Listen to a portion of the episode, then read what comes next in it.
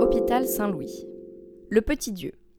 L'Hôtel Dieu n'ayant définitivement plus de place pour tous les patients atteints de la peste, le roi Henri IV fait construire en 1607 un hôpital spécialement dédié aux malades contagieux.